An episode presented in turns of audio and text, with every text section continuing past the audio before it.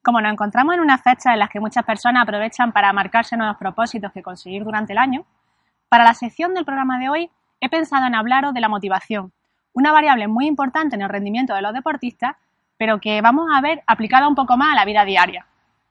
¿Os habéis planteado alguna vez por qué aplazamos el iniciar unas actividades y sin embargo con otras nos lanzamos sin pensarlo? ¿O qué lleva a un deportista a empezar a practicar un deporte y lo que quizás es más importante, qué le hace continuar a pesar de las adversidades que se pueden presentar? Efectivamente, una de las responsables de que esto suceda es la motivación. Pero ojo, porque nos equivocamos al pensar que motivación significa solamente tener ganas de hacer algo. Eh, hoy sí voy a entrenar porque me encuentro motivada, porque tengo ganas. También nos, nos equivocamos cuando pensamos que es algo que surge de repente. Hay personas que nunca se ponen en marcha porque están esperando que le llegue esa tan ansiada motivación y se pueden tirar así toda su vida, esperando, sin actuar. Para evitar esto, vamos a ver cuáles serían los pasos que nos ayudarían a comenzar una actividad y a mantenernos en ella.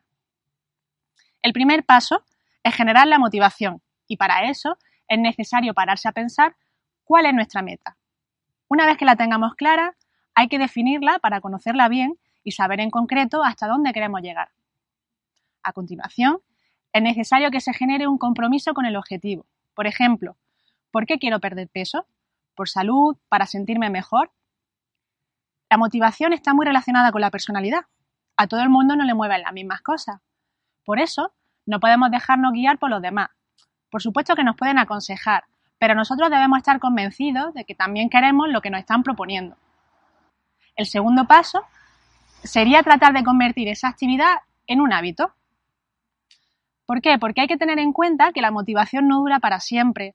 No es algo que lo haces una vez y ya lo tienes para, para el resto. De hecho, es dinámica, es decir, está en constante cambio. Con motivar una sola vez para hacer algo no es suficiente, hay que trabajarlo. Al final de la semana tienes que plantearte si has conseguido tu objetivo. Si es así, perfecto.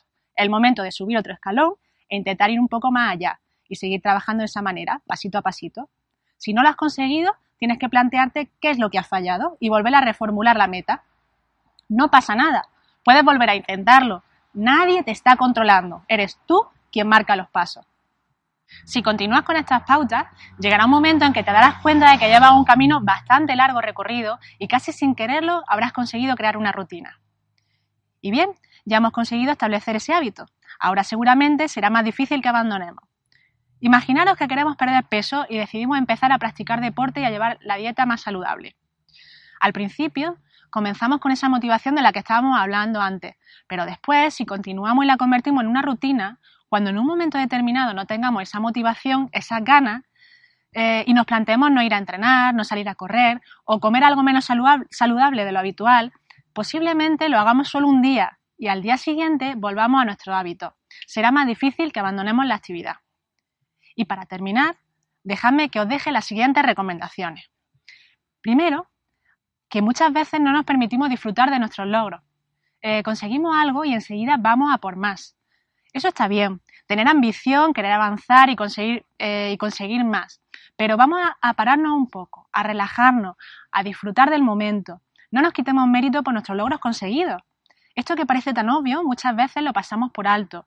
Eh, dedicar un periodo de tiempo a reflexionar sobre nuestra pequeña victoria, eh, por muy pequeña que sea, va a hacer que sigamos avanzando con más energía hacia la siguiente meta y que si en la próxima etapa no conseguimos llegar, no nos vengamos abajo. Y segundo, disfrutar de cada cosa que estáis haciendo y saborear el momento. Y sobre todo, ten en cuenta que tú eres quien decide. Tú eres quien toma la decisión de empezar a andar o quedarte donde estás.